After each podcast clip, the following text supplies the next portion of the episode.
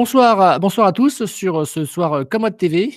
Euh, comme tous les mardis soirs de 18h30 à 19h30, on reçoit donc euh, des, euh, personnalités de la transition énergétique, des acteurs de terrain engagés qui, sont là pour nous faire un, témoignage de leur, de leur champ de compétences, de ce qu'ils ont vécu sur le terrain. donc ce soir, on reçoit effectivement Marion, qui est directrice innovation et R&D chez CVE. Euh, qui, nous, qui est un, alors elle va nous le présenter, donc c'est effectivement une entreprise qui développe des projets euh, d'énergie renouvelable, mais elle va nous le présenter mieux que je ne le fais actuellement. Euh, et ensuite, effectivement, on a prévu tout un tas de questions ce soir pour, pour voir un petit peu que Marion nous explique un petit peu ce métier, ses, ses évolutions. Et bah, comme d'habitude, je vous propose de, de, de, poser vos questions que vous souhaitez poser à Marion. Vous pouvez le faire en allumant votre micro et en posant directement la question à Marion. Soit en l'envoyant par effectivement par, par chat. Et à ce moment-là, je ferai un plaisir de relayer vos questions pour effectivement ben, ponctuer cette intervention avec les questions que vous auriez envie de, lui poser. Donc voilà. Donc, donc bah, sans trop pas attendre, je vais laisser la parole à Marion, que je vais lui demander de se présenter personnellement. D'abord, d'où elle vient, est-ce qu'elle a une formation plutôt technique, plutôt commerciale, plutôt politique, plutôt médicale? Je ne sais pas en fait. Alors Marion, d'où venez-vous? Comment vous avez atterri dans l'énergie renouvelable alors, bah, bonjour, euh, bonjour à tous, bonjour Grégory. Euh, d'abord, merci beaucoup de m'avoir euh, invité à ce café débat. je suis ravie de, de participer et d'être là avec vous ce soir pour parler d'énergie renouvelable. Alors moi, Marion, qui suis-je? Donc, je suis ingénieure de formation, ingénieure de l'école polytechnique. Et quand j'ai quitté l'école, j'ai choisi de rejoindre EY, le cabinet EY dans le département Clean Tech et Sustainability. J'avais déjà envie de travailler dans un métier à impact positif. Euh, et donc, j'ai travaillé chez EY pendant euh, une petite dizaine d'années, d'abord à Paris, puis à Montréal et à Lyon. Puis ensuite, en tant que Marseillaise, j'ai souhaité rejoindre Marseille et j'ai rejoint donc la CMA-CGM, qui est donc une entreprise du transport maritime, chez qui j'ai travaillé sur des questions notamment liées à la transition énergétique. C'est un gros enjeu, hein, la transition énergétique du transport maritime, donc c'était passionnant. J'y ai travaillé pendant cinq ans. Et puis, euh, petit à petit, je me suis dit, non, mais en fait, il faut que je travaille du côté des solutions. Et, donc, c'est ainsi que j'ai euh, rejoint CVE, euh, donc CVE, anciennement Cap Vert Énergie, nouvellement changeons notre vision de l'énergie, il y a 18 mois, pour prendre un poste donc de, de direction de l'innovation chez CVE à Marseille. Donc. Ok, très bien. Merci, merci Marion pour cette présentation. Alors, CVE, euh, donc, changeons la vision de l'énergie. Alors, c'est vrai que c'est un mot qui a un titre qui, explique pas mal de choses. Euh, mais présentez-nous un, petit peu l'entreprise, euh, voilà, les, quelques métriques que vous avez sur l'entreprise pour qu'on sache à peu près de, quel acteur on parle. Oui, tout à fait. Alors, CVE, c'est une entreprise qui a été créée il y a environ une dizaine d'années par trois, trois associés fondateurs qui, avaient envie de, créer une entreprise qui avait un impact positif sur l'environnement, mais aussi sur la société. Euh, et donc, cette entreprise a été créée il y a, il y a 10 ans. Euh, elle est euh, aujourd'hui, elle représente 207 personnes, donc une progression plutôt intéressante. Et CVO, on se qualifie comme une entreprise donc, de production d'énergie renouvelable multi-énergie, puisqu'on on est présent sur la production d'énergie solaire photovoltaïque, euh, mais également la production de biogaz par méthanisation et la production de, de, de petite hydroélectricité donc multi-énergie, mais également multi-pays, puisque euh, même si euh, notre siège est à Marseille, nous avons évidemment une, grosse partie de notre activité qui se situe en France, on a également une filiale aux États-Unis qui est basée à New York, une filiale au Chili, donc à Santiago, et on est en train d'ouvrir une filiale en Afrique du Sud qui va rayonner sur, sur différents pays africains. Euh, voilà, et, on rajoute depuis peu un dernier terme qui est intéressant, qui est le terme de multilocal, donc multi-énergie, multi-pays et multilocal, parce que euh, chez CVO, on défend une vision de production des énergies renouvelables euh, dans un modèle territorial qui répond à des besoins du territoire et dans un modèle de vente directe aux collectivités et aux industries peut-être pour rajouter des chiffres, euh, je peux vous dire aujourd'hui qu'on est euh, qu'on a une puissance installée de, de 450 mégawatts, un chiffre d'affaires sur euh, l'année 2020 de 38 millions d'euros, et qu'on a des objectifs de développement qui sont qui sont assez importants puisque à l'horizon 2025, on vise une production de, enfin un parc de, de 2 gigawatts, dont la moitié à l'international. Voilà, et pour financer ce, ce, développement, on a fait appel on a réalisé une levée de fonds l'année dernière et, donc on a un fonds d'infrastructure qui est rentré au capital, qui s'appelle ICG et qui, qui, qui a, on a levé 100 millions d'euros voilà, en 2020. D'accord. Mais nous restons indépendants. D'accord, d'accord. Donc du coup, vous passez donc de, 450 mégas actuellement à 2 gigas en, en 4 ans, ça? C'est ça, exactement. C'est ça. Donc, euh, donc, on compte beaucoup sur l'international. On compte aussi sur le développement de nos projets euh, autres que solaires. Notamment, on, va connaître une grosse accélération sur le biogaz, puisque aujourd'hui, on a quelques projets biogaz hein, en exploitation. On en a quatre, euh, mais on a plus d'une vingtaine de projets dans les tuyaux. Donc, donc, ces objectifs, ils s'appuient sur, sur, des, sur des projets concrets. D'accord, d'accord. Donc, donc aujourd'hui, solaire, biogaz, petit hydro, pas d'éolien? Pas d'éolien. Pas d'éolien pour l'instant. Pas d'éolien a priori, hein, à l'horizon 2025 euh, non plus. Euh, pour l'instant, on se concentre vraiment sur, euh, sur nos trois énergies solaire, biogaz et, hydro. D'accord. Alors, une petite question sur le, sur le, biogaz. on, accède, on, regarde des baisses de coûts assez, assez rapides sur le, sur le solaire, sur l'éolien. Euh, le biogaz, c'est plus compliqué quand même. J'ai l'impression que c'est un modèle économique qui, est, un peu, qui met du temps à, sortir. Euh, et aujourd'hui, il y a beaucoup de subventions euh, pour pouvoir sortir le, gaz à un prix du gaz vert. Donc c'est vrai que c'est une vraie valeur, valeur marchande parce que c'est un gaz qui est voilà qui qui est euh, comme du bois, hein, enfin, enfin en termes de voilà, c'est un cycle, un cycle, c'est pas du, gaz fossile qui est utilisé, donc c'est quelque chose qui, est vertueux, que les infras sont en place, les gens ont déjà des chaudières à gaz, déjà, ils ont, donc du coup voilà, c'est assez facile d'implémenter euh, ce type d'énergie, mais ça reste encore le coût de, le coût donc comme vous dites qu'effectivement vous avez prévu de euh, d'atteindre, de vous développer fortement en, mettant effectivement euh, de regarder sur ce, biogaz. Euh, vous, avez des brevets particuliers, vous avez des choses particulières qui vous permettent d'être confiant? Parce que c'est vrai que moi j'ai discuté avec pas mal de vos concurrents et sur le biogaz, ils ont du mal à trouver une rentabilité marché quoi. C'est très subventionné. Oui, alors bah, en fait, on pourrait dire que c'est subventionné euh, un peu au même titre que le solaire, c'est-à-dire que alors un projet de, production de biogaz par méthanisation, c'est euh, un projet euh, territorial. Enfin, nous, on intervient en tout cas sur la méthanisation territoriale. Donc, on, va, enfin, pour rapidement redonner le principe à, tout, à tout le monde, on va aller chercher des intrants sur le territoire, donc des matières organiques qui ont un pouvoir méthanogène, qui ont le pouvoir de, de générer du biogaz. Donc, ça peut être des biodéchets, ça peut être des déchets de l'industrie agroalimentaire, ça peut être des, déchets agricoles. Donc, on va, chercher sur le territoire euh, l'ensemble de ces intrants. On va euh, les faire digérer dans un digesteur qu'on appelle un méthaniseur qui va produire du biogaz. Et ce biogaz, il va être, euh, il va être constitué à 60% de biométhane qui va être mmh injecté dans le réseau de gaz français. Aujourd'hui, c'est comme ça qu'on fait. Mmh et 40% de CO2.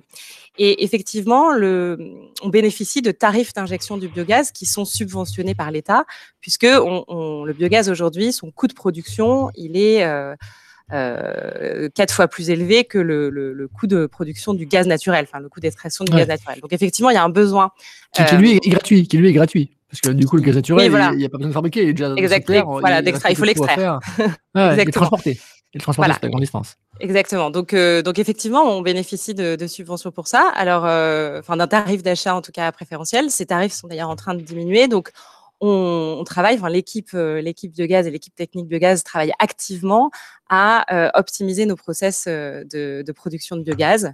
on regarde par exemple des, jumeaux digitaux de nos centrales biogaz qui nous permettraient d'optimiser exactement le, mélange d'intrants en entrée de, de méthaniseurs pour réduire les coûts. On regarde aussi d'autres façons de on, regarde euh, d'autres façons d'obtenir des revenus en valorisant nos externalités. Donc, comme je vous disais, il y a 60% de biométhane et il y a 40% de bio-CO2.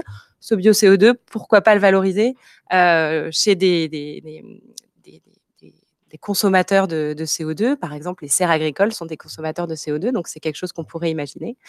Euh, comme, euh, comme sous-produit de la méthanisation, il y a également du digesta. Et le digesta peut constituer un excellent euh, amendement organique qui pourrait servir de fertilisant pour les agriculteurs. Et c'est d'ailleurs ce qu'on essaye de faire. On a développé une, une offre qui s'appelle Régénère, qui vise à commercialiser ce digesta auprès d'agriculteurs pour qu'ils puissent l'épandre et bénéficier d'un fertilisant naturel, disons. D'accord. Donc, en, termes de, baisse de coûts, aujourd'hui, vous dites c'est racheté quatre fois le prix marché, euh, ça va baisser. Euh, du coup, vous, vous pensez que vous avez des réserves de puissance pour pouvoir baisser votre. Parce que du coup, euh, voilà, euh, alors, si c'est racheté quatre fois, peut-être que vous, ça vous coûte trois fois pour faire un peu de marge, parce que c'est vrai que s'il n'y a pas de marge, il n'y a pas de projet. Donc, si demain le tarif est à trois fois le prix marché, comment vous faites pour continuer à en développer là Est-ce eh ben, que c'est de la RD Est-ce que vous avez besoin de RD Est-ce que vous avez besoin de. d'acheter, faire de la croissance externe pour acheter des technologies que vous n'avez pas? Est-ce que c'est aller dans des pays où le, gaz est plus cher? Comme ça, du coup. Oui, oui, tout à fait. Ça, peut, ça fait euh, partie des différentes pistes de réflexion euh, de CVE. Alors nous, en fait, on, on, travaille directement avec des fournisseurs de technologies, c'est-à-dire qu'on va organiser, ça je l'ai peut-être pas dit au début en présentant CVE, euh, on a vraiment un rôle, on est présent sur toute la chaîne de, de valeur de, du, projet euh, d'énergie renouvelable. Donc, c'est-à-dire qu'on est développeur, on va faire financer le projet, on va faire construire le projet, on l'exploite, on reste dans la durée. Donc, on est vraiment présent sur toute la chaîne, mais sur la partie euh, construction, on va faire appel à des experts de la technologie. Et donc, c'est avec eux qu'on travaille sur l'amélioration. Euh, l'amélioration des, des, performances des, différentes technologies. Après, peut-être quelque chose qui est, qui est important de souligner, c'est que le développement d'un projet biogaz, il faut bien se mettre ça en tête, c'est cinq ans minimum parce que ça nécessite des concertations avec l'ensemble du territoire, ça nécessite d'être super bien ficelé. Et donc, euh, et donc quand je vous annonce euh, des croissances euh, importantes sur 2025, ça se base sur des projets qui, qui sont déjà en cours, en fait. D'accord, d'accord. Très bien. Ok. Et du coup, j'ai oublié de vous poser la question tout à l'heure sur votre, vos, activités. Donc, effectivement, 450 mégas installés. Mmh vous, vous, les avez développés pour compte de tiers ou c'est une partie vous appartient actuellement en termes de produit, en, tant que producteur d'énergie? Ou est-ce que vous avez fait du, clé en main? Alors nous, on, a un modèle de développement où en fait on développe des, SPV, des sociétés de projet, sur lesquelles on, est euh, au capital des, sociétés. donc, donc c'est, vous êtes propriétaire de, tous ces moyens de production. Vous ne travaillez pas pour. Vous ne faites pas, par exemple, si, tout ce qui est méthaniseur, c'est, un agriculteur vous dit Moi, je veux acheter un méthaniseur. Vous dites Non, non, enfin, vous, vous, vous, investissez pour le construire. Oui, oui, nous. vous, et vous louez le terrain, vous faites la, location de terrain de l'agriculteur, vous négociez les contrats d'entrant, mais après, c'est vous qui exploitez euh, la, machinerie. Absolument, oui, ouais, tout à fait. Euh, en tout cas, en France, c'est le modèle euh, qu'on développe. Sur d'autres géographies, on, envisage d'autres modèles de développement, comme celui que vous mentionnez, donc de PC notamment, où on fait uniquement l'ingénierie la construction. voilà, mais, mais disons que notre modèle phare, c'est celui-là, effectivement. D'accord, d'accord. Donc vous êtes en fait producteur d'énergie, quoi. Plutôt que on est producteur d'énergie, ouais. Euh, on est, euh, bah, en fait, on est tout. On est développeur, euh, exploitant, producteur d'énergie. C'est justement la, ouais, voilà. On est présent sur tous les maillons de la chaîne et on, est même, on, fait financer les projets. Donc, on a une, une grande équipe d'ingénierie financière qui travaille, à, travaille dur à, à, monter les financements. Ouais. Alors, tous les maillons, il en manque un. Mais on va en parler, ça sera partie, c'est ce que vous dites, tous les maillons, euh, vous produisez l'énergie, euh, vous l'installez, mais il manque la partie commercialisation de l'énergie. Ah oui. Et alors ça, ça, ça, une partie des, des, questions qu'on pourra se poser, parce qu'effectivement, la boucle est bouclée quand on est capable de, d'aller voilà, du, du, berceau à la tombe euh, pour les, pour les produits manufacturés, mais pour vous, pour, dans le secteur de l'énergie, c'est de la génération de la, de la, molécule ou de, ou de l'électron, enfin de du kilowattheure, jusqu'à consommateur final qui allume sa cafetière. Et, donc, du coup, ça, ça fera partie d'une partie de questions qu'on gardera pour, pour, tout à l'heure. Alors, on, va y aller progressivement. Donc, on a parlé un peu de, de, de la méthanisation, euh, effectivement, qui permet de faire du biogaz avec des enjeux importants de baisse de coûts parce que c'est vrai que c'est quelque chose qui aujourd'hui qui, est, qui, est, qui, baisse pas assez vite par rapport effectivement à, à, ces contraintes de baisse de subventions. Euh, deuxième sujet sur le, tout ce qui est solaire. Alors, quels sont vos, modèles actuellement de développement pour le solaire? Euh, Ça représente aujourd'hui le solaire une très faible part de, consommation d'électricité aujourd'hui. Euh, comment vous le voyez le, solaire se développer dans le, dans le mix énergétique? Alors, euh, donc c'est vrai que ça, c'est quelque chose d'assez important euh, que je répète souvent, c'est-à-dire qu'aujourd'hui, le solaire, si on regarde les chiffres, en fait, on est à, euh, en France, inférieur à 3%. Enfin, le solaire représente moins de 3% de la production électrique française et à l'échelle mondiale, c'est à peu près les mêmes pourcentages. Donc, effectivement, aujourd'hui, on pourrait se dire, bah, le solaire, ça représente vraiment pas grand-chose. Sauf qu'en fait, on est vraiment aujourd'hui à, l'aube, je pense, hein, d'une révolution du, du, mmh paysage énergétique mondial et de la production d'énergie euh, et d'électricité en particulier. Alors sur le mix, bien sûr, puisque on hérite, même si on hérite d'un modèle qui est euh, complètement dépendants des, énergies fossiles, hein, puisque aujourd'hui la production d'énergie, ça représente plus de 60% des émissions de CO2 mondiales. Donc on a vraiment mmh. quelque chose à faire sur ce sujet-là. Mmh. et donc on va assez assurément observer un changement, un basculement complet sur euh, le mix énergétique mondial. La part du solaire va, augmenter de manière significative, euh, comme euh, d'ailleurs le, prévoit l'IEA, hein, l'Agence internationale de l'énergie, qui prévoit que le solaire en 2050 représentera l'une des sources de production d'électricité majoritaire dans le monde. C'est-à-dire 50% la euh, majoritaire, c'est quoi? C'est 50 60% Non, non, non. Euh, je crois que l'IEA, c'est un peu moins de, de, de 50%. Enfin, mais enfin, il y a différents scénarios. En fait, ce genre de grandeur. Oui, oui, oui, il y a plein de scénarios. Mais c'est ça, en fait. En gros, en gros les, les, deux énergies qui sont scalables, c'est l'éolien et le solaire. Parce que les autres, euh, les autres, ça va être plus compliqué de passer à l'échelle. Exactement. Donc, c'est l'éolien et le solaire qui vont représenter une part très importante du mix électrique mondial. Et, en fait, juste peut-être pour, euh, pour, euh, pour préciser, euh, l'IEA se projette en 2050, mais c'est important d'y réfléchir maintenant parce que toutes les, toutes les, les, infrastructures de production d'énergie sont des infrastructures sur des temps très longs. C'est-à-dire que quand on investit dans une centrale à gaz, sa durée de vie, c'est 30 ans. Une centrale nucléaire, sans, sans, rentrer dans le débat, ça peut être 40 ans ou plus ou moins. Euh, une centrale hydro, c'est 50 ans. Une centrale solaire, c'est 30 ans. Donc, si on veut aujourd'hui construire le modèle énergétique de demain, de 2050, en fait, c'est enfin, c'est maintenant que ça se passe. Et donc, c'est pour ça qu'il y, a un besoin d'investissement dans, dans, le solaire, dans l'éolien également. Et, peut-être pour rajouter, euh, je pense qu'on assiste à une révolution, et notamment, je ne sais pas si vous avez remarqué, mais dans l'année 2020, on a eu un, une flopée d'annonces euh, quand même assez, euh, assez réjouissantes. On a eu euh, des pays qui se sont positionnés pour dire qu'ils allaient devenir zen, zéro émission nette, à des horizons de temps assez différents, 2060 pour la Chine, 2050 pour, pour l'Europe. L'Allemagne a même dit qu'elle serait cinq ans prête plus tôt en 2045. Le Japon, la Corée du Sud. Enfin, bref, même les États-Unis sont revenus dans l'accord de Paris. Tout ça dans les 12 derniers mois. Je trouve que c'est un signal qui est quand même très fort pour dire que oui, le solaire aujourd'hui, c'est pas grand chose, mais demain, ça va être énorme. Euh, donc voilà, c'est notre vision. Ok. Alors, c'est vrai y a ça, c'est les annonces politiques. Hein. On, les connaît, les politiques. Hein. Ils font plein d'annonces. Ça, ça mange pas de pain. Ça fait plaisir. Ça fait l'occasion de prendre la parole et de prendre un peu de place dans les médias. Mais on voit bien que nous, on fait aussi des belles annonces en France. Euh, et aujourd'hui, on est très en retard sur les. je crois qu'on est dans quasiment les derniers pays européens hein, au niveau progression du, du, renouvelable. On était, on était bien passé avec le, hydraulique. On avait pas mal de production hydraulique. On avait beaucoup plus d'énergie renouvelable que les Allemands il y a, il y a 20 ans.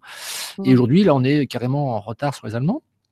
Euh, alors vous vous dites effectivement on va vivre, euh, on va arriver à 45% d'éolien, 45% de solaire en 2050. Mmh. On est à 3% aujourd'hui. Euh, on devait en termes de, progression, on devait être à 23% d'énergie renouvelable. c'est un objectif assez mmh. faible en France et on est à 18%. On a du mal. et à chaque fois qu'il y a un gouvernement qui, qui dit ah c'est super, on va tout changer, vous allez voir ce que vous allez voir, etc. Et à chaque fois bah oui on voit ce qu'on voit, on voit qu'on est en retard dans les pays européens sur 20, je sais pas, on doit être avant dernier je crois, européen en termes d'atteinte des objectifs. Euh, qu'est-ce qui nous manque pour euh, avoir, euh, avoir un réel qui, qui rattrape le rêve de nos politiques, enfin le rêve, qui rattrape les propos des politiques? Qu'est-ce qui manque? Bah, alors c'est vrai que on a des objectifs. Oui, oui, on a des objectifs qu'on arrive, qu'on arrive pour l'instant pas à atteindre. Chaque année, on se dit bah tiens, on est en dessous des objectifs qu'on s'était fixés, en tout cas sur le solaire, d'un point de vue filière, hein, j'entends. donc clairement, il y a quelque chose qui, ne va pas. Je ne sais pas si vous avez vu passer cette étude de, France Territoire Solaire qui s'appelle euh, Le parcours mmh. du combattant pour, euh, développer des projets solaires. Et, je pense que c'est un travail euh, remarquable hein, qui a été fait par France Territoire Solaire, mais c'est surtout une réalité. C'est-à-dire qu'aujourd'hui, un projet solaire au sol, pour se développer, il va mettre quatre ans. Là où en Allemagne, je crois que c'est un an. Donc on a quand même, alors c'est peut-être une spécificité française, je ne sais pas, tout un tas de, de contraintes administratives et réglementaires à à, adresser quand on cherche à développer euh, un projet euh, solaire qu'il qui, est important de, lever aujourd'hui. Si on veut, euh, si on veut, à mon avis, accélérer un petit peu le mouvement, il y a un choc des simplifications, enfin peut-être pas jusque-là, mais à opérer. on, revient sur, on revient sur le discours des politiques. Rappelez-vous, Hollande disait on va faire un grand choc de la simplification. Enfin sans rentrer dans les politiques, enfin je pense que j'ai pris Hollande comme exemple, mais on aurait pu prendre son prédécesseur. donc on n'arrive pas à simplifier en fait. On n'arrive pas et du coup c'est c'est quoi la solution C'est d'aller à l'étranger? Bah, Nous, bah, c'est ça que j'allais dire. C'est-à-dire que, en fait, euh, ce qui est intéressant pour, euh, pour CVE, c'est vraiment cette approche euh, multi-pays. Et bah, typiquement, pour donner un exemple, aux États-Unis, en fait, on a déjà un modèle de production de l'énergie qui est décentralisé. On a une approche qui est très pragmatique. Et donc, CVE aux États-Unis participe notamment à des programmes qui sont développés par les États américains qui s'appellent les programmes Community Solar, donc de solaire communautaire où en fait, euh, au niveau d'intérêt, donc euh, l'État soutient le développement d'une d'une centrale solaire et ensuite on propose aux citoyens, entreprises, collectivités du territoire qui entourent donc la centrale solaire de, de louer une partie de cette centrale solaire et de bénéficier en contrepartie d'une électricité à prix réduit par rapport à une électricité euh, euh brown, enfin donc grise, euh, enfin noire, enfin bref carbonée là-bas. D'accord, d'accord. Et, et donc c'est des modèles de développement qui sont qui sont assez intéressants. par exemple, du coup, on, on, on, a une offre qui s'appelle Allo. On a aujourd'hui 900 clients sur cette offre. Donc, chose euh, qu'on ne pourrait pas imaginer en France sur une, sur une centrale solaire euh, classique. Mais on est en train, du coup, aux États-Unis, de tester le concept de PPA multi-acheteurs, finalement, avec des acheteurs, euh, évidemment, qui ne qui s'engagent pas sur 20 ans. Hein, euh, donc, donc, il faut convaincre les financiers que c'est des modèles qui sont stables. Mais, mais voilà, c'est des modèles qui sont intéressants et, et on espère pouvoir les répliquer sur les autres géographies. Et donc, cette approche multi-pays chez CVE, elle nous permet de, de s'inspirer des différents modèles pour euh, essayer de les répliquer, euh, des répliquer dans d'autres pays. D'accord, très bien. Donc, du coup, euh, donc, Allo, donc, c'est un projet, il y a 900 clients, donc c'est des pros C'est des, des, petits pros, des gros pros Il y a tout type de clients, en fait. C'est une multitude de clients très différents. on a des particuliers euh, on a également des petites, euh, des petits industriels. Je crois qu'on a euh, la collectivité de Melrose dans la banlieue de Boston, dont, dont, l'équipe américaine était très fière. donc voilà, on a une multitude de, clients. et donc c'est effectivement une, assez intéressant comme modèle. D'accord. Donc du coup, parce que justement, c'est la, partie sur la production décentralisée, c'est ce que vous faites au niveau du territoire, donc c'est un sujet qu'on va, qu'on va aborder maintenant. le, problème, c'est que euh, en France, euh, vous savez que l'autoconsommation collective existe. Hein. C'était défini à, l'époque de, Hollande, donc ça ne date pas d'hier. Euh, ça a été donc voté par Ségolène Royal avant qu'elle quitte ses fonctions. Ça a été voté un an, quelques mois après au niveau de l'Europe. Mmh et quatre ans après, on voit, il y a eu quatre projets en France, cinq projets. Et à chaque fois qu'on regarde, enfin, moins de 20, ça c'est sûr, en, développement actuellement.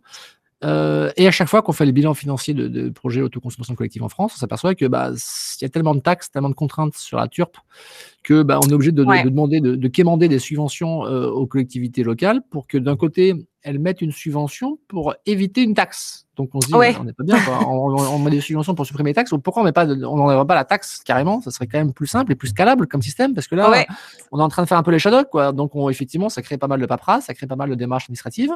Mm. Euh, ça crée du boulot peut-être pour des gens qui, euh, pour les, notaires, les avocats, les machins. Mais au final, parce que c'est vrai que c'est des montages complexes, hein, uniques, etc. Donc ça fait pas mal d'administratif. Ça manque de simplicité. Qu'est-ce qui se passe en France et est-ce que c'est plus simple aux États-Unis? Euh, bah oui, donc effectivement, je, je, je, rejoins, je te rejoins complètement euh, sur le fait que l'autoconsommation collective, c'est un vrai challenge si on veut essayer de, de développer ce type de projet. Euh, il y a des projets qui existent euh, et qui sont super intéressants. Enfin, je ne sais pas si tu connais, euh, si vous connaissez le, le projet euh, qui a été porté par Morbihan Énergie, qui s'appelle Partage Elec, qui est un projet d'autoconsommation collective qui est euh, alors c'est petit, hein, c'est ça doit être 40 kilos, euh, sur le, donc euh, autoconsommation collective sur du solaire photovoltaïque et qui rassemble 12, 12 artisans qui se partagent mhm. comme ça l'électricité qui est, qui, est, qui est produite. Alors effectivement, c'est un projet euh, qui a été subventionné, donc du coup, les artisans bénéficient d'un tarif de l'électricité qui est, qui est compétitif par rapport au, prix de marché.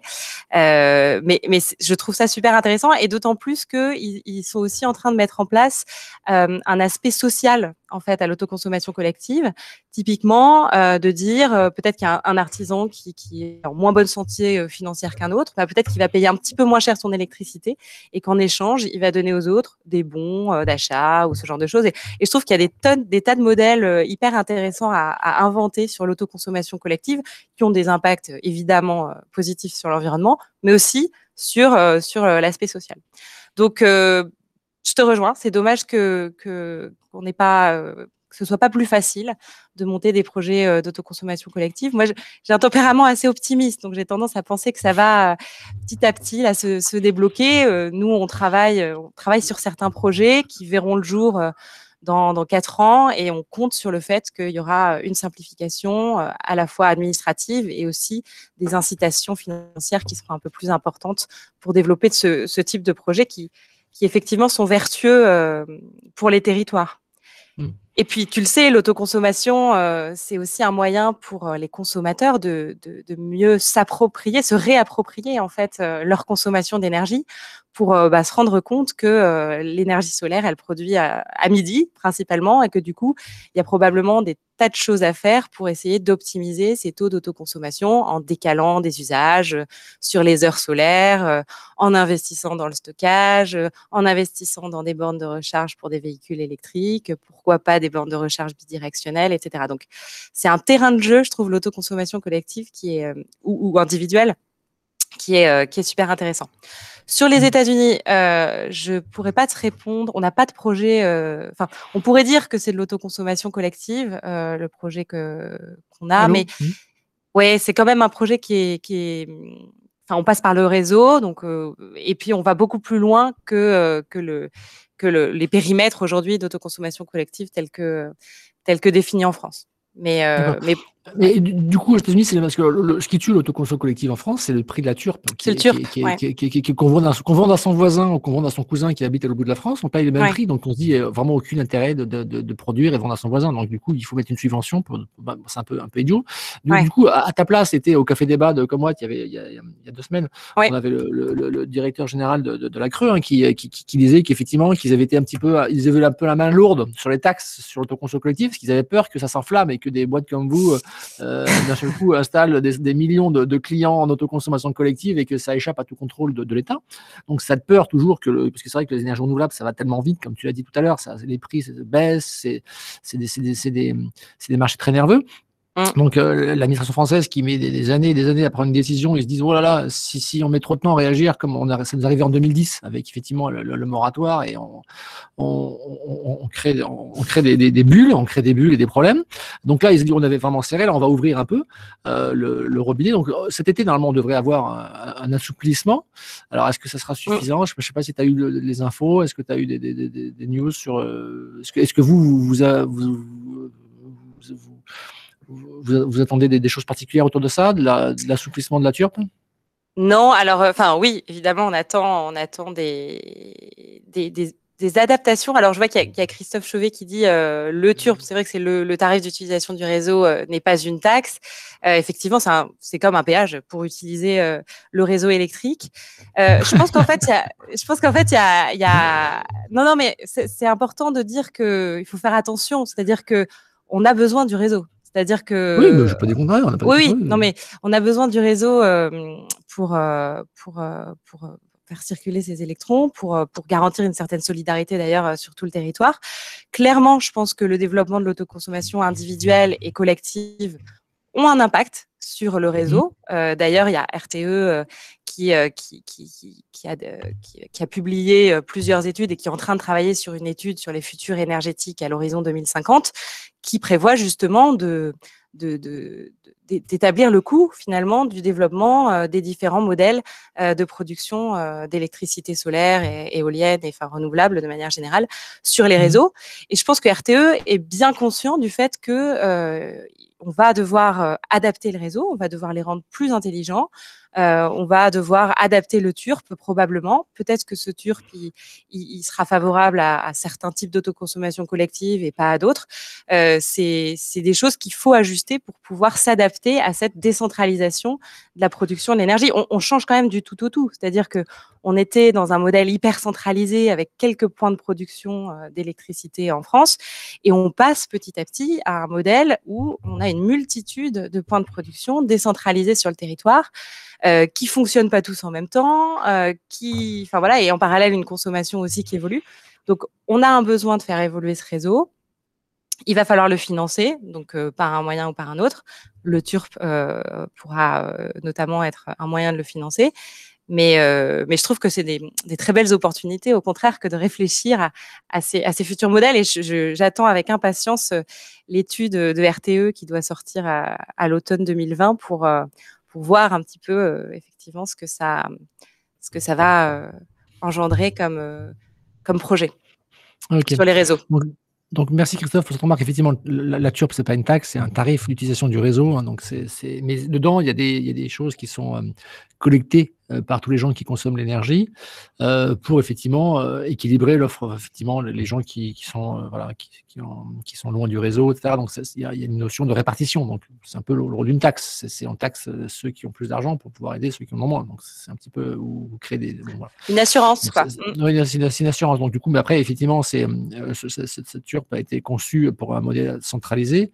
Et aujourd'hui, on est sur une production décentralisée. Et c'est vrai que c'est quand même complètement hallucinant de voir que pour un immeuble où on met des panneaux, un immeuble euh, donc euh, sur une toiture d'immeuble, euh, fait, pour revenir dans, la, dans le, pour moi l'aberration de la turbe, c'est qu'effectivement, euh, qui profite de la baisse des, des panneaux solaires aujourd'hui, ce sont les propriétaires de maisons individuelles parce qu'effectivement, les propriétaires de maisons individuelles, euh, ils ont les moyens, ils, peuvent acheter des panneaux solaires et ils peuvent réduire par deux leur facture d'énergie. Les gens qui sont en ville ou les gens qui sont en location en ville euh, et qui n'ont pas la possibilité de mettre des panneaux solaires sur leur toiture, euh, ben, ben, ils payent 10% de plus l'énergie tous les ans. Donc voilà, donc c'est complètement donc le fait de, de, créer d'empêcher l'autoconsommation collective, c'est profondément anti, anti c'est scandaleux. Et, quand on regarde que, quand on met sur un bâtiment aujourd'hui, il y, y a Enedis qui a récupéré la gestion des colonnes montantes dans les immeubles euh, et qui en est responsable les propriétaires. Ça veut dire que maintenant, quand on met des panneaux solaires sur une toiture euh, d'un immeuble et qu'on va vendre l'énergie aux locataires, eh ben, il faut payer la turpe, euh, alors qu'on a deux mètres de câble qui a été payé par, la par, les copropriétaires, euh, alors que si on vend l'énergie à l'autre bout de la France, qui passe par trois postes de transformation, ça passe par de la haute tension, il y a 10% qui va perdre, qui va partir en effet, en effet joule, eh ben, on paye le, même prix. Donc on se dit, c'est complètement délirant. Et, si on voulait interdire, la raison principale pour laquelle aujourd'hui l'autoconsommation collective n'existe pas, c'est parce que euh, notre réglementation est, parfaitement inadaptée. Alors effectivement, l'idée c'est pas de, il n'y a pas un grand soir, un grand matin, on va pas tout supprimer du jour au lendemain, dire non, allez-y, c'est open bar gratuit. Mais là, on est en infraction par rapport à l'Europe. L'Europe, qu'est-ce que dit la directive européenne? Elle dit qu'il faut que le coût d'acheminement soit proportionnel au coût de, que ça a coûté de, de transporter ce courant. Donc c'est pas vrai de dire que c'est le même prix pour transporter d'une toiture d'immeuble aux, gars qui sont dans l'immeuble que de transporter le courant entre la toiture de l'immeuble et à 2000 km de là. Donc aujourd'hui, on est en infraction, on va bientôt payer des, des amendes. Donc c'est quand même un peu, un peu, un peu, un peu délirant, mais bon, c'est la France. Ouais, après, après, je trouve qu'il y a quand même quelque chose en France qui est, qui est, qui est propre, enfin, qui est, qui est, intéressant, qui est ancré dans nos valeurs, qui est, qui est cette solidarité sur tout le territoire. Euh, et, et, et, donc, euh, il faut quand même toujours avoir ça en tête. Et typiquement, quand on dit moi, je crois au développement hein, de, de l'énergie solaire euh, décentralisée, enfin de l'énergie, des énergies renouvelables décentralisées. Mais je crois que ces boucles locales, ça doit pas être une somme de boucles autonomes en fait, parce que là, on construirait un modèle qui est pas très résilient, d'avoir plein de boucles autonomes euh, qui peuvent pas s'entraider. Par contre, je crois que c'est des boucles, auto, des boucles, euh, des boucles locales qui doivent être interconnectées et qui doivent pouvoir s'entraider euh, en fonction de, oui, oui, des mais, différences mais, du mais, territoire, grâce au réseau. Pour fonctionne, mais, mais pour qu'elle soit fonctionnelle, ces boucles, il faut qu'elle soit rentable. Parce que tu ne peux pas créer un, un, système qui n'est pas rentable et qui marche avec des subventions. Et le jour où la subvention s'arrête, il n'y a plus de projet. Donc euh, la solidarité, c'est bien, mais il faut qu'il y ait un modèle économique derrière. C'est comme aujourd'hui, pour pouvoir payer euh, les hôpitaux, l'école gratuite, etc., il faut quand même qu'il y ait un modèle économique dans lequel les entreprises aient envie d'investir de l'argent pour, créer de la valeur autour des entreprises. Donc si demain, il n'y a pas de modèle économique qui tourne dans les euh, productions décentralisées, eh ben, il n'y aura, pas, il y aura aucune solidarité. Il y aura, par mmh. contre, effectivement, alors, euh, il n'y aura pas de. Voilà, donc c'est aberrant. Donc c'est comme ça. Après, ça va prendre un certain temps. C'est pas forcément. Mais, du coup, euh, euh, que qu'est-ce qui va se passer d'après toi si jamais euh, les taxes sont, aussi importantes? Qu'est-ce qui va se passer? Nous, on a eu des, lotissements qui nous appellent, qui nous disent bah voilà, le raccordement c'est une fortune, ça coûte super cher, etc. Le prix de l'énergie réseau ça coûte de plus en plus cher. Finalement, on est en train de réfléchir à mettre un petit parc au sol, des batteries, et on va, on va même pas se connecter au réseau. Et euh, tous les gens, on va mettre des maisons BBC avec une très faible consommation, avec 30 kWh par mètre carré par an, euh, bioclimatique, super isolé, avec voilà. et on se dit, bah, finalement, et donc, qu'est-ce qu'on va en train de faire? À force de, mettre des contraintes sur le réseau, de, de, dire aux gens euh, payer des taxes, payer un tarif qui est hors de prix, euh, hein, bah, les gens vont dire bah, finalement, voilà, on va faire 20 maisons, et ben plutôt que sur accordé, on va, on va le faire en set autonome parce que ça coûtera moins cher. Et là, mmh. on aura tout gagné. On n'aura plus de solidarité, il n'y aura plus personne pour payer les réseaux, et les gens qui ont, qui ont empêché cette transition énergétique diront ah bah oui, mais c'est dégueulasse, ce sont des gens qui sont des individualistes, qui sont coupés du réseau alors qu'ils auraient dû rester et payer plus cher. Donc, moi, je, je, pense que c'est quand même, enfin, c'est criminel de laisser faire ces gens et d'empêcher que les modèles économiques puissent émerger parce que par dogmatisme, c'est quand même assez scandaleux. Mmh. Bon. Après, après c'est un peu politique, ça n'engage que moi. Hein. je ne vais pas t'en mouiller là-dedans. Non, mais euh, on a un café débat aussi. On est là aussi pour voilà, parce que la langue de bois, ça n'intéresse pas, pas grand monde. L'idée, c'est de dire un petit peu ce, qu'on pense. Alors après, s'il y a des gens qui ne sont pas d'accord, je vous invite aussi à, nous donner des contre-arguments. Mais effectivement, c'est pas facile. Euh, on a toujours, enfin, aujourd'hui, ce qui est rageant, c'est que les énergies renouvelables, ça devient rentable sans subvention, euh, sans aucune subvention. Mais on est obligé d'en demander parce qu'il y a des taxes enfin, qui sont abominables. abominables. Aujourd'hui, tu vois bien le, prix du, solaire en Europe. Euh, tu as vu les records de prix? On est à 1 centime du kilowattheure. 1 centime. Mmh. Euh, combien, combien on paye? Non, mais euh, et donc, du coup, et c'est pas un projet futur, c'est pas comme euh, voilà euh, quelqu'un qui dirait bah oui demain on fera la fusion nucléaire, on va produire un centime. Non, et dans 70 ans, on est là, en 2021, on produit un centime le kilowattheure. Donc euh, quelque part, c'est là la, transition, la révolution énergétique, elle est là. Sauf que on a on a une réglementation du 20e siècle, alors que là on est en train de parler du futur. Et donc bah, qu'est-ce qui se passe? Bah, Si on n'a pas de contexte réglementaire correct en France, bah, les gens vont faire vont faire l'innovation ailleurs. Et après on va se retrouver mmh. avec un vieux, on va voir, on va refaire le coup du minitel. Le minitel c'était une super bonne idée, mais on n'a pas su se remettre en question. Donc, le fait qu'on ne se remette pas en question bah, fait qu'on perd du temps. Et après, les startups, mmh. les entreprises, elles vont faire ailleurs, vont faire ailleurs l'innovation. Mais, euh, mais je reviens sur ce que tu as dit tout à l'heure sur, euh, sur le fait que les gens qui peuvent pas faire euh, développer du solaire parce qu'ils ont pas, enfin parce qu'ils sont dans un immeuble, etc. C'est intéressant parce que c'est exactement ce que ce, le, principe du community solar aux États-Unis. C'est-à-dire que le principe, c'est de dire, bah, tous ceux qui peuvent pas faire du solaire chez eux, on va faire une centrale solaire euh, collective justement et euh, on va vous donner la possibilité de louer, enfin de participer à ce projet.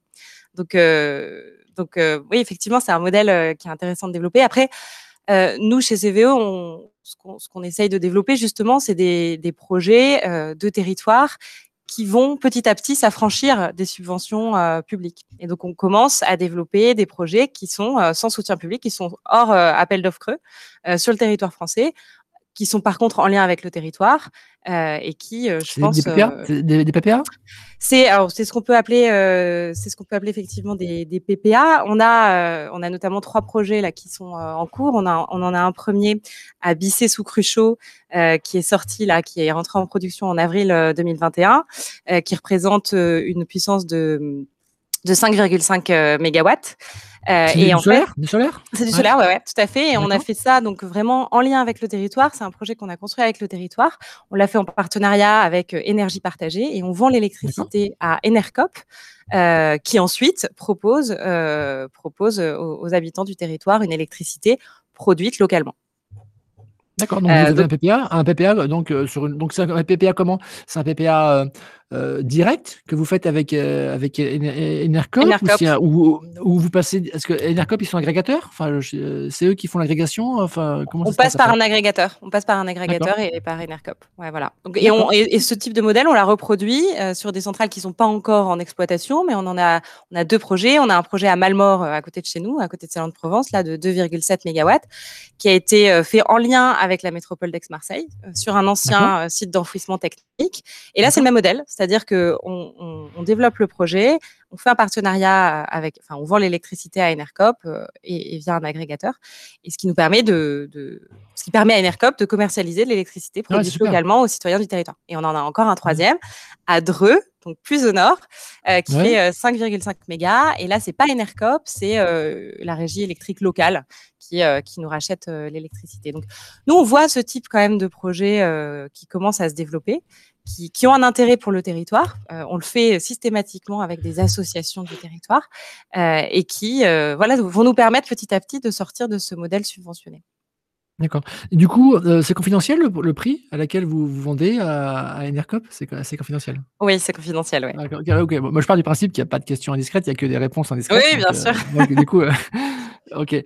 Donc, si quelqu'un a l'info sur le ce ce qui nous écoute, mettez mettez-le en toute confidentialité sur ce sur ce café débat. Non, non, OK. Non, mais Mais je je comprends, heu, en fait, mais ça veut dire que ça si Enercop le fait, c'est que ça rentre dans sa fourchette de tolérable, Ouais, à parce fait. qu'effectivement, c'est c'est c'est un c'est un opérateur extrêmement militant, hein, Enercop, heu, qui qui qui vend plus que de l'énergie, hein, qui vend tout un tout un état d'esprit, une philosophie et qui est capable effectivement pour, heu, créer du de l'énergie, de l'emploi local, de solidarité locale, qui est prêt effectivement à à expliquer à ses clients que ça a un coût un coût de pouvoir être plus, hem, plus vertueux et qu'effectivement, non, c'est c'est quelque chose qui est qui qui est un peu en av en avance de phase parce qu'aujourd'hui, heu, voilà, heu, Mmh. parce que c'est vrai qu'Enercop, est malheureusement, sont obligés de vendre un peu plus cher que les autres, mais, Ouais. heu, mais je pense que de demain, avec, la baisse des taxes, on devrait pouvoir vendre, enfin, avoir une énergie vertueuse pour tout le monde, quoi.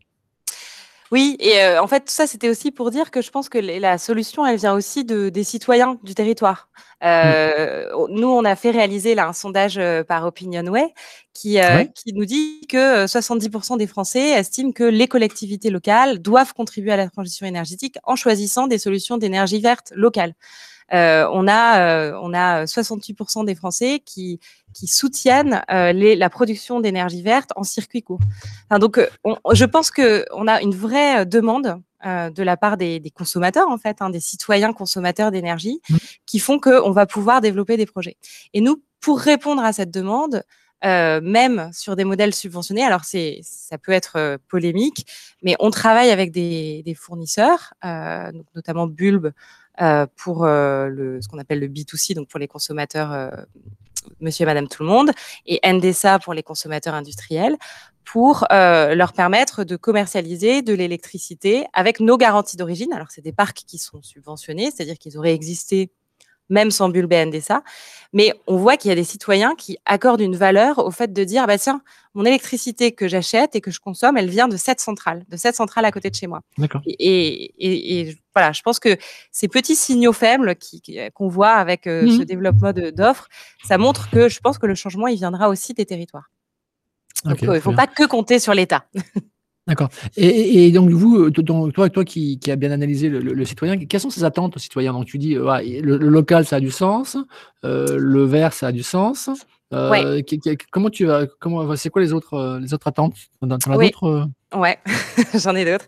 Alors, bah, je pense qu'on a tous, constaté, hein, que le citoyen, enfin, on a, nous, en fait, même moi et toi probablement aussi Grégory, on a besoin de de on on demande de la traçabilité, quel que soit le type de de produit qu'on consomme, hein, que ce soit sur la nourriture, on l'a vu avec, heu, avec le le boom, heu, absolument fantastique de l'application Yuka, Ouais, heu, ou, hein. heu, Mmh. ouais, ou même, heu, le textile, enfin, où on recommence à regarder, d'où ça vient. Enfin, on a un besoin de traçabilité et on a besoin, c'est une vraie une vraie volonté sociétale de savoir, d'où vient notre énergie et comment elle a été produite. Heu, donc ça, c'est vraiment un 1er une un 1er, heu, besoin, 1re attente citoyenne. Une 2e attente citoyenne, c'est probablement que ces projets, heu, surtout quand c'est des gros projets, heu, de développement solaire ou éolien, hein, ils aient ils ils rapportent aussi, heu, de l'argent et des emplois au territoire. C'est-à-dire que nous, on le voit de plus en plus, cette, ce ces externalités, il faut qu'il y ait des retombées économiques sur le territoire et ça, ça passe par, par, l'emploi, la réinsertion. Enfin, nous, on essaye, au maximum à chaque fois qu'on développe des projets de de de prendre des entreprises locales pour la la construction, l'exploitation, la maintenance des projets. Heu, il faut qu'il y ait un vrai sens territorial à au projet, donc emploi. On essaye aussi de travailler avec des associations pour pour faire de la réinsertion. Heu et également, je pense que les les consommateurs ont besoin d'informations sur le véritable impact environnemental des projets. C'est-à-dire que maintenant, ça suffit plus de dire, heu: «Le solaire, hem, heu, c'est bon, c'est du solaire, ça coche la case, c'est vert et et hop». Non, maintenant, on a besoin et c'est tout à fait normal de montrer que, heu, on a une approche qui permet de réduire l'empreinte carbone du kilowattheure électrique solaire produit, d'avoir un impact positif sur la biodiversité, heu et cetera. Donc je pense que les attentes citoyennes, elles sont fortes, mais c'est tant mieux d'avoir des retombées économiques, heu, d'avoir un impact, heu, environnemental positif et prouvé, et de pouvoir participer au projet Et donc ça, c'est peut-être le dernier axe. Nous, mmh. euh, mais comme beaucoup, hein, on, propose le financement participatif de nos projets pour favoriser l'ancrage territorial euh, des projets. voilà, on, propose du financement participatif sur aux, citoyens du territoire. et on n'est pas les seuls, hein, puisque je crois qu'en 2020, il y a 100 millions d'euros euh, de financement, enfin, qui ont été levés par financement participatif en France sur les énergies renouvelables et euh, deux tiers des projets financés qui étaient du solaire. on n'est pas les seuls, clairement, mais euh, voilà, c'est, c'est, ça, ça, montre aussi que les citoyens ont envie d'être partie prenante de l'ensemble de ces projets et sont exigeants. Ils sont exigeants, mais c'est vrai qu'en France, on est un des pays où, le, où, le, où les, les, Français souscrivent le moins d'énergie verte hein, par rapport à nos pays européens. Je crois qu'on est assez faible. Et d'ailleurs, c'est pour ça que l'ADEME s'était un petit peu inquiété parce qu'il y avait beaucoup de greenwashing autour de, des, certificats de, des garanties d'origine, euh, des garanties d'origine qui sont un peu du bullshit parce qu'il y a quand même pas mal de gens qui achètent du nucléaire, qui achètent des, garanties qui viennent de, Norvège ou enfin, de très loin et qui sont pas forcément liées, euh, même pas interconnectés des fois avec nos, réseaux et qui, disent mais rassurez-vous c'est du vert.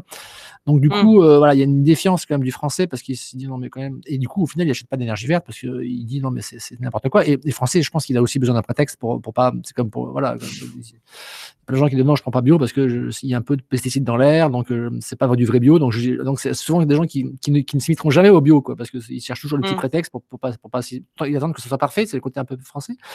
Mais euh, c'est vrai qu'on vient de loin. Et là, il y a, je sais pas si tu avais euh, suivi, il y a eu une réglementation qui est, qui est, qui est, qui est fait une normalisation des appellations autour de l'énergie verte, qui était lancée par l'ADEME pour essayer de classifier ces énergies vertes. Est-ce que vous avez regardé un petit peu ça du coup? Oui, oui, avec les différentes étoiles, justement. Donc, effectivement, en fait, il y a, euh, comme tu dis, hein, euh, quand on dit euh, je, bah, je me fournis à l'énergie verte, ça peut, ça peut être un peu. Il y a un gros éventail. Ça peut être des garanties d'origine qui viennent de je ne sais où. Ça peut être des garanties d'origine ciblées qui viennent d'un parc à côté de chez nous. Donc, c'est ce qu'on essaye de développer avec qui, a de la valeur. Qui a de la valeur. Qui a de la valeur, voilà, mais qui a peut-être un peu moins de valeur que d'avoir euh, vraiment euh, un parc euh, solaire qui a été développé pour répondre à une demande, c'est-à-dire d'avoir un parc solaire additionnel. Mmh. et donc c'est le, on le voit avec le développement des PPA aujourd'hui, il y a aussi cette recherche de d'avoir une additionnalité, c'est-à-dire d'être les entreprises qui, qui, qui, signent un contrat PPA solaire, elles le signent pour stabiliser leur prix sur la durée, certes, mais aussi pour dire, bon, bah, grâce à moi, il y a ce, ce, site solaire qui est, qui est, émergé du sol et euh, qui est additionnel par rapport au, au, paysage énergétique français. Ok. Alors, euh, tu as suivi un peu la, démarche de Google, euh, qui est de. Aujourd'hui, Google, ils sont à 100% énergie renouvelable. C'est-à-dire qu'ils sont, ils sont, capables de démontrer depuis maintenant trois ans que 100% de leur énergie est. c'est une Française hein, qui est à la tête de ça chez Google, qui euh, c'est Maud qui, qui s'occupe de ça. Donc, c'est bien de voir que les Françaises, elles sont, elles sont à travers le monde en train d'essayer les, les, les, plus gros GAFA, à essayer d'être écolo. Donc, c'est c'est chouette. Euh, donc, du coup, ils ont ce gros chantier, effectivement, de, dire voilà, pour l'instant, ils ont, ils ont déjà, sur une année, 100% de l'énergie qui, est consommée par les serveurs de Google euh, est produite en, énergie euh, renouvelable. ils peuvent le, démontrer, mais par contre, effectivement, il y a certains moments, bah, ils produisent plus d'énergie renouvelable qu'ils en consomment. Donc, les centrales à charbon, centrales à gaz, des fois, nos, requêtes sur Internet sont, malheureusement alimentées par ce genre de, de générateurs mmh. d'effet de, serre, hein, enfin, effectivement, de, production de mmh. CO2. Euh, et le, projet de mode, effectivement, c'est de dire. Euh, effectivement, aujourd'hui, il y, a plein de moments dans l'année où c'est très carboné notre consommation et que même sur, sur une année, c'est équilibré. Donc, l'idée, c'est d'arriver, Google a l'ambition de dire 7, 7, 24, 24, de pouvoir garantir que 100% de nos serveurs du 1er janvier au 31 décembre sont euh, en énergie verte. Est-ce que tu penses que euh, c'est quelque chose qui a de la valeur pour un citoyen aujourd'hui, ça? Euh, Est-ce que si demain une offre était bah, forcément plus chère que les autres, mais qu'elle faisait ça, est-ce que tu penses que ça serait, ça serait intéressant? Parce que souvent, enfin moi je sais que je, je, je, me coltine quand même pas mal de trolls du nucléaire, euh, trolls du fossile, etc. sur les réseaux. Ils disent oui, mais vous les énergies renouvelables, vous êtes des, des passagers clandestins du réseau. C'est-à-dire que le jour il y a du vent, du soleil, ah, vous êtes bien content d'utiliser votre énergie, mais le lendemain, quand il n'y a pas de vent, pas de soleil, vous êtes bien content d'être à l'arène, d'aller chercher l'énergie nucléaire, etc. Donc du coup, vous n'êtes pas vraiment honnête parce que bah, le vent et le soleil, c'est bien quand ça vous arrange et quand ça vous arrange pas, vous... donc alors que cette offre-là, qui serait 7-7, 24-24 énergie renouvelable, donc ça veut dire que ce ne sera pas que du solaire, ce ne sera pas que de l'éolien, mais ce sera un mix, hein, peut-être avec du gaz aussi. Stockage aussi, peut-être. Mm. Peut-être stockage. Euh, là, au moins, on peut dire, bah non, mais nous, euh, cette offre-là, elle est indépendante du gaz et du charbon parce qu'elle s'équilibre elle-même euh, heure par heure sur toute l'année. Donc, est-ce que c'est des choses sur lesquelles vous travaillez, vous réfléchissez? D'abord, est-ce que ça a une valeur marché? Parce que ça sert à rien de travailler en, France, on est, on est champion pour travailler sur plein d'idées qui n'ont pas de valeur marché, mais est-ce que tu penses d'abord que ça a une valeur marché? Et si ça en a une, euh, est-ce que tu penses que c'est quelque chose qui peut être réaliste et qui peut se développer? Bah, euh, de toute façon, euh, comme j'ai dit au début de, de, ce débat, de toute façon, il va falloir qu'on fasse avec un mix électrique qui aura une immense part d'énergie renouvelable, dont des énergies intermittentes. Donc de toute façon, en fait, ah, non, c'est pas intermittent, excuse-moi de te couper, c'est fluctuant. Dont fluctuant. La langue à fourcher. non, non, non, parce que c'est une guerre de la communication. Euh, tu vois, les, les gens, les pros nucléaires, ils disent énergie fatale c'est comme si cette énergie qui allait nous tuer, quoi. Donc, non, mmh. donc les, mots sont super importants. Donc, c'est pas une énergie intermittente. Intermittent, c'est-à-dire c'est arrive brutalement, sans, sans prévenir et qui est imprévisible. Une voiture va tomber en panne de manière intermittente. Alors qu'une énergie renouvelable, l'éolien au solaire, c'est parfaitement prévisible. Et tu fais toi-même, tu prévois à plusieurs jours ta production d'énergie. Donc, c'est pas subi, quoi. Alors qu'une centrale nucléaire qui tombe en panne brutalement, ça, c'est intermittent. Oui, oui, si tu veux, tu peux dire intermittent prévisible ou fluctuant, effectivement. Enfin, en tout cas, euh, qui, on fait face à une, une courbe de, de, production qui n'est pas constante tout au long des 24 heures euh, de, de, la journée. Euh, et donc, de toute façon, il va falloir. Je veux dire, c'est même pas une question de est-ce qu'il y a un modèle économique. En fait, il faut de toute façon, il, va, il va falloir qu'on investisse euh, dans, dans, dans, des moyens pour pouvoir créer ces mix 100% euh, ou 50% ou 70%, ça dépend des, des scénarios de RTE justement, euh, renouvelables.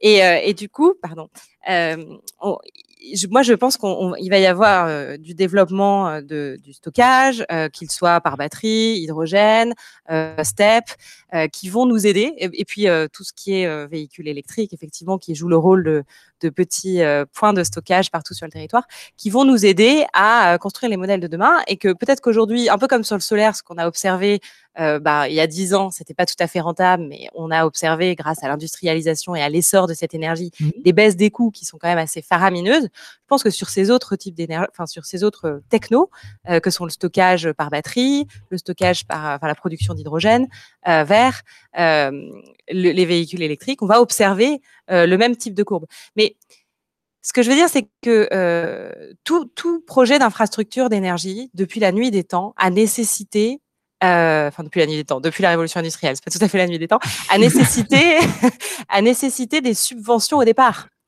Parce que c'est des grosses infrastructures, il faut payer le capex au départ. Donc ça a nécessité euh, des, des, gros, des grosses euh, subventions au départ. Mais la question à se poser, c'est quel est le modèle qu'on veut pour demain en fait? Et du coup, quelles sont les technologies sur lesquelles on doit, on doit, on doit travailler. Et, le travail de Google, de précurseur un petit peu comme ça, qui, commence à poser les bases des modèles, c'est très bien. Ça nous inspire euh, et, ça permet justement à ces technologies de, commencer à émerger et de commencer à faire baisser leurs coûts. Mmh exactement. Ok, très bien. du coup, l'Europe, elle nous aide, elle nous freine sur la transition énergétique? Ah bah je je vais pas taper dans le, dans le... non l'Europe euh, enfin l'Europe non mais je ne pas taper je suis de, de, de, me parler sans langue de bois ce que tu non penses, non mais sans langue de bois euh, par rapport à ça. Bon, bon moi langue... mon avis je connais le tien oui ouais ouais voilà sans langue de bois je pense que l'Europe a pris conscience euh, de, de, de, de l'urgence climatique euh, a fixé des objectifs de neutralité carbone à l'horizon 2050 après moi personnellement euh, je trouve que le plan de relance, cette formidable opportunité qu'on a euh, avec, mmh. euh, avec cette crise et du coup d'opérer une relance verte, et a été un peu timide sur la partie euh, changement voilà verte. C'est-à-dire qu'on aurait pu dire d'ailleurs je crois qu'il y a une tribune qui, qui est sortie récemment à signer pour dire non refléchons l'ensemble du plan de relance vers des technologies vertes. On a une urgence climatique. Il faut mmh. aujourd'hui qu'on y réponde. Euh, donc arrêtons arrêtons de subventionner euh, d'autres euh, d'autres euh, projets qui, qui, ont un impact négatif sur l'environnement et sur le changement climatique et allons allons investir dans les énergies vertes et pour les rendre encore plus vertueuses. C'est-à-dire qu'aujourd'hui, moi, j'entends les remarques qui disent oui, mais alors les panneaux solaires, c'est produit en Chine pour la plupart, etc. Bah, allons-y, relocalisons. et justement, l'Europe doit nous aider. Il y a la European Solar Initiative là qui a été euh, montée euh, il, y a, il y quelques mois aussi, qui, vise justement à relocaliser cette industrie solaire et à rendre notre euh, continent encore plus résilient d'un point de vue énergétique. Mais c'est un problème de budget, ça. Hein. C'est pas un problème technologique. La technologie, elle est européenne. On sait fabriquer des machines. Toutes les machines que les Allemands fabriquent, elles savent très bien fabriquer des panneaux solaires. C'est juste parce qu'en fait, aujourd'hui, comme chaque génération de machines coûte de moins en moins cher, euh, quand on commence à mettre un milliard pour produire une centrale, il faut mettre un milliard tous les ans pendant 20 ans. Et donc ça, c'est des choses qu'aujourd'hui, la, finance n'est pas prête à investir 20, 30, 50 milliards pour pouvoir produire un panneau en France. Donc, préfère faire les, laisser faire les Chinois. Donc c'est c'est c'est la, finance, c'est la, la, clé, la clé hein. c'est dommage. Hein. Enfin, bon, mais Comme toujours, ouais. Comme et, toujours. Et... la France n'est plus un pays industriel. Enfin, aujourd'hui, tu regardes l'industrie, elle, ne s'implante plus en France. Donc, euh, donc euh, ça me semble un peu, un peu compliqué quand même. Autant je suis optimiste sur plein de sujets. euh, refaire les panneaux en France. Euh, non, mais ouais, j'ai du mal parce que moi, ça fait 20, 20 ans que nous, on milite pour le mm. faire. Et à chaque fois, on nous explique que bah, non, c'est trop cher et que l'État français n'a pas les moyens d'investir autant d'argent dans, dans, dans, une production industrielle. Après, pour, être, euh, pour avoir fait euh, l'analyse euh, du cycle de vie d'une centrale solaire photovoltaïque, en fait, l'impact du transport est minime. Oui, C'est-à-dire qu'en fait, on est à moins de 10% de l'empreinte, enfin de l'empreinte carbone qui est liée au transport. Donc, si la Chine, en fait, se verdit, ou si d'autres pays de production se verdissent, finalement, il faudra qu'on se pose la question de savoir quels sont, qu'est-ce qu'on veut finalement oui, mais c'est un problème de résilience, comme tu l'as dit tout à l'heure. C'est vrai qu'effectivement, même s'il n'y a pas de coûts environnementaux, il y a quand même un coût de résilience. Et que le jour où les Chinois disent bah non, finalement, le panneau, c'est pas ça, c'est deux fois plus. Et puis, comme on n'a plus d'usine en, Europe, euh, on va dire bah, merci, on va, on va payer. Quoi. Ok, et le temps file. C'est, Absolument. 19h, 25 il nous reste 5 minutes avant la fin, la fin de cet échange. Euh, alors, un sujet que j'avais abordé tout à l'heure rapidement et je voudrais effectivement avancer. Donc, effectivement, vous, vous, vous, développez des projets, vous les construisez, ensuite vous commercialisez auprès de, de, de, de fournisseurs d'énergie. Est-ce qu'un jour, euh, on pourra euh, acheter directement son énergie euh, à CVE en, tant que particulier ou vous, vous allez jusqu'au bout de la chaîne ou vous resterez à, la partie production Est-ce que c'est est -ce quelque chose qui, qui vous intéresse? Est-ce que ça a du sens d'abord? Est-ce que c'est intéressant? Ou pas du tout? Bah, je pense que c'est, c'est toujours intéressant de se rapprocher du consommateur, hein, pour, bien comprendre ses besoins, et pouvoir, y répondre.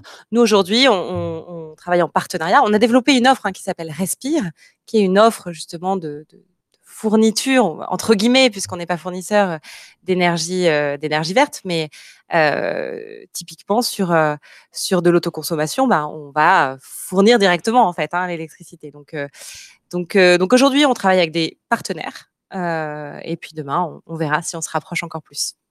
D'accord, très bien. si tu étais ministre de l'énergie, c'est quoi tes, premières, tes trois premières mesures là? Là, tu, tu nommes ton cabinet et tu te dis voilà, ok, allez, allez, c'est bon, j'ai un truc là, il faut un truc, un truc qui, qui coûte pas trop cher et qui soit super efficace pour tout le monde, pour la transition énergétique. Alors, pas trop cher. Euh, alors, bon, évidemment, j'ai plein de mesures en tête. Euh, j'en ai donné une qui de, de réfléchir le, le, plan de relance. Euh, imagine, je suis Premier ministre et je te dis, Marion, la première, c'est quoi? Si j'en fais qu'une, c'est laquelle? Moi, je pense qu'il faut remettre sur la table la taxe carbone. alors, il faut faire une taxe carbone sociale, c'est-à-dire qui est redistributive, qui permet bah, de, de, justement mettre en œuvre cette solidarité entre les citoyens français. Mais il y a un moment donné, de toute façon, dans les différentes études qu'on peut lire, en fait, c'est les plus riches qui polluent le plus. Donc, normalement, cette taxe carbone, elle devrait euh, plus affecter les, mmh. personnes qui, voilà, qui, qui, ont les moyens de la payer. Donc, moi, je pense que, première chose, je remets au goût du jour la taxe carbone en, en, la rendant sociale et redistributive. Deuxième mesure, allez. Deuxième mesure, j'interdis les publicités, ou en tout cas, je taxe, ça c'est pour me rapporter de l'argent, je taxe les publicités pour des projets qui sont pour des, des produits qui sont, euh, qui sont notoirement polluants. Peut-être je les taxe, euh, oui, en, proportionnellement à leur, à leur impact sur l'environnement. Ok, tu m'as convaincu, tu as le droit à une troisième mesure. Euh, eh ben, je rajoute, alors nous, euh, je ne sais pas si c'est le cas pour toi, mais on fait face à des, des, des, problématiques de métiers en tension sur les énergies renouvelables. Donc, la formation, c'est super important. Euh, ça commence dès le plus jeune âge pour sensibiliser l'ensemble des citoyens euh, au changement climatique et, et, ça continue avec la, enfin, une, une, formation de qualité. Justement, tu disais, on perd nos, nos, compétences industrielles. Bah, justement, on renforce la formation sur, sur les sujets associés aux énergies renouvelables. Ok. Dernière question. Alors, la question un peu qu'on pose euh, tout le temps, euh, un café débat, euh, avec des gens très différents. c'est parmi tes convictions, les choses dans lesquelles vraiment tu es sûr à 100% que c'est comme ça que ça va se passer, que tu en es vraiment certaine, absolument. laquelle de tes convictions est la moins partagée par ton entourage et par les gens en général? Et à chaque fois, tu dis, non, mais c'est pas vrai, vous n'avez pas compris ça, mais c'est super évident, c'est comme ça. Et à chaque fois, tu es obligé de te battre pour argumenter. Et à la fin, les autres te disent, ouais, ouais, Marion, ouais Ouais, tu as peut-être raison. Alors, moi, je crois, je, comme tu, comme tu l'as vu, je suis assez profondément optimiste. Je, Et je crois pas mal en l'homme, en fait. Et donc, je suis assez convaincue qu'à partir du moment où euh, l'être humain, euh, notre voisin, sera informé de la manière exactement, précisément, dont est produit leur énergie, dont, dont est gérée leur eau, dont, de ce que deviennent leurs déchets, ben, naturellement, sans qu'il y ait besoin de signal prix, prendra des bonnes décisions. Je prends un exemple, moi j'ai un petit garçon qui a trois ans qui me demande tous les jours, mais qu'est-ce qui deviennent les déchets après, une fois qu'on les a mis à la poubelle?